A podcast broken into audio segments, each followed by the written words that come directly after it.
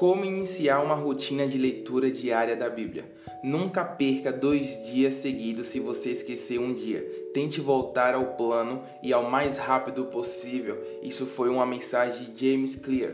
Ler a Bíblia pode parecer trabalhoso para aqueles que ainda não começaram, ou talvez você abra ociosamente, mas no geral isso não faz parte do seu dia a dia hoje.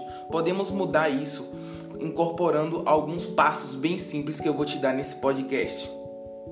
Começar uma rotina de leitura diária da Bíblia não precisa ser de uma maneira especial. Independente da forma que fizer, Deus revelará verdades poderosas quando o fizermos.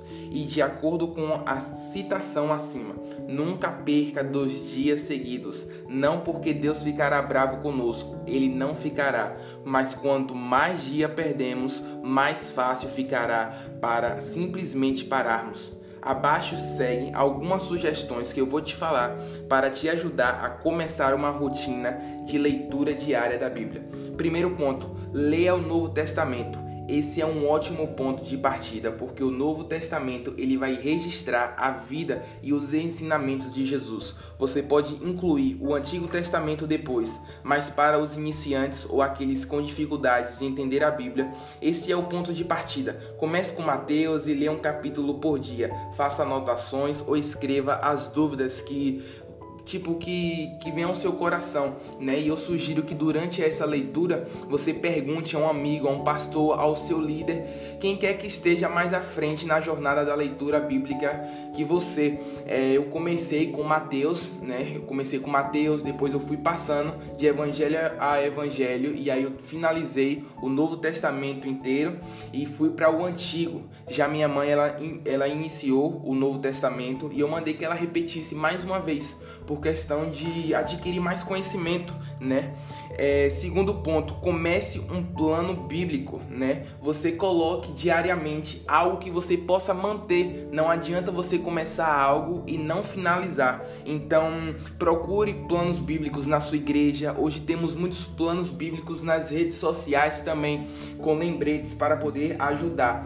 Terceiro ponto, ore por orientação. Ler a Bíblia diariamente é o primeiro passo e um passo e tanto, né? À medida que prosseguir lendo e aprendendo mais sobre o enredo das coisas, ore a Deus para que ele te dê entendimento valioso. Sim, a respeito do que você está lendo, peça a Deus para que Ele torne viva as suas verdades, para que você possa crescer plenamente no conhecimento da palavra. Terão dias que você não vai querer ler a Bíblia, tanto com outros dias vai ter lutas e puxam a nossa atenção, e haverá dias que leremos, mas não fará sentido. São nesses momentos que temos que escolher ler a Bíblia. Raramente as emoções alimentam as ações. Grave isso. Raramente as emoções alimentam as ações, mas com frequência os sentimentos se ajustam e se adequam quando agimos, né? Precisamos criar raízes, grave isso. No dia que você não estiver disposto, no dia que você não tiver com vontade, é nesse dia que você precisa aplicar e deixar que as raízes possam ficar mais fixas e profundas, né? Vou deixar dois pontos para você refletir. Você lê a Bíblia todos os dias? Se você não lê, comece a adquirir este ato. Por quê ou por que não?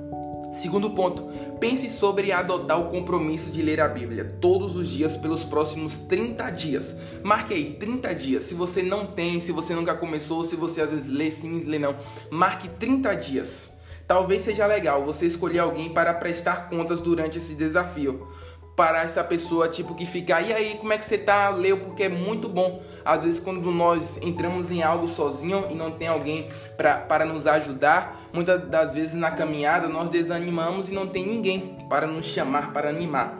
Você pode começar um plano bíblico com um amigo e convidar para fazer parte com você. Vamos para a Bíblia? Lá em Salmo 119, versículo 9, versículo 10 e versículo 11, vai dizer: De que maneira poderá o jovem guardar puro o seu caminho, observando segundo a sua palavra? De todo o coração te busquei, não deixes que eu me desvie dos teus mandamentos. Guardo a tua palavra no meu coração para não pecar contra ti. Salmo 119, versículo 105. Lâmpada para os meus pés é a tua palavra, ela é a luz do meu caminho. Se você gostou desse podcast, e eu creio que você está sendo abençoado com isso. Compartilha para outras pessoas para adquirir esse conhecimento também. Foi muito bom ter você no nosso podcast. Que Deus abençoe a sua vida.